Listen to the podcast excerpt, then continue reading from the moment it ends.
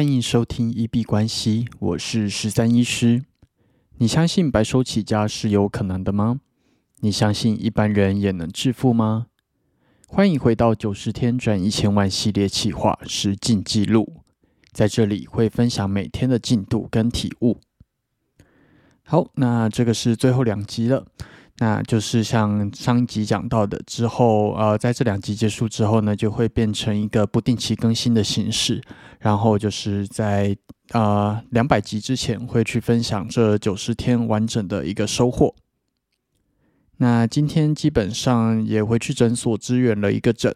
那在创意的部分，最主要就是在呃处理跟顾问合作的事宜，然后再改他的学习心得跟报告。然后解答他的一些疑惑，这样子。那其实以今天来说，身体状况是不太舒服的。呃，就是昨天按摩完之后，其实今天的颈部还是蛮紧的，然后头皮也是蛮紧的。那也导致了，就是我一旦这样子肩颈酸痛的情况下，就很容易造成一些偏头痛啊，或者是呃有一点点反胃的感觉。那今天比较明显的是，我只要一开始去做思考，然后让脑袋去做高速运转，好像就会开始有点头痛。那我自己是决定在九十天之后呢，会让脑袋去做一个彻底的停机吧，好好休息一下。那休息完之后，再来开始下一个计划。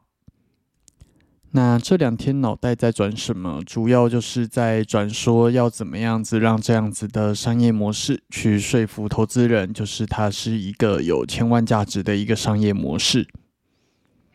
然后也要努力的成交，就是呃付费的客户这样子。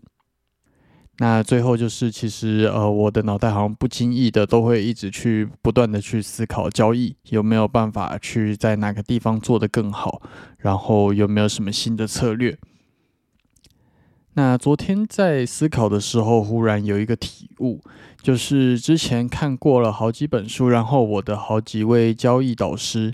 他们讲的，呃，本来以为是不一样的方法，有一些人是在回档的时候进场，有一些人是在突破的时候进场。但是昨天忽然有一个点去想通、顿悟了之后呢，忽然发现其实他们的进场方式是一样的，只是在不同周期，然后他们解释、解读的方式也不一样，所以导致说，呃呃，我们会觉得说他们是不一样的进场方式。但是其实万金归宗吧，能够赚钱的方法，它其实会有一部分雷同的部分。然后我们可能以为是不一样的方法，它其实只是不同解读下的同一套方法。那这时候就是之前就会觉得很 confuse，非常的被搞混了。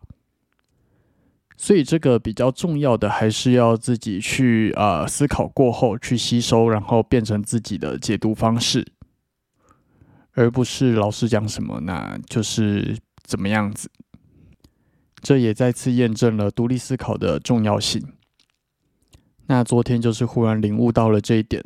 呃，有一些人他会去做一个比较小周期的破底翻，但是他其实是在大周期已经走势已经确立的情况下，那其实他的四 H 的做法，呃，就是四小时的做法，放到另一个老师身上，他的一小时的做法，他反而是其实就是一样的。那只是他在不同时间周期下去做一样的事情，然后放大看的程度，导致说他们的解读不一样这样子。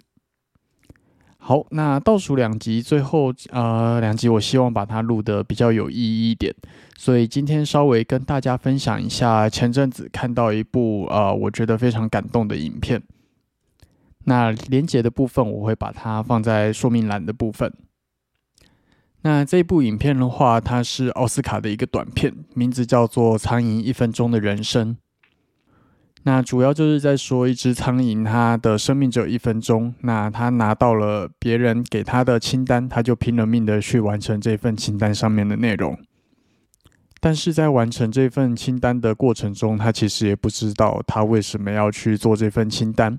然后这份清单上面其实有很多很有意义、很有趣的事情。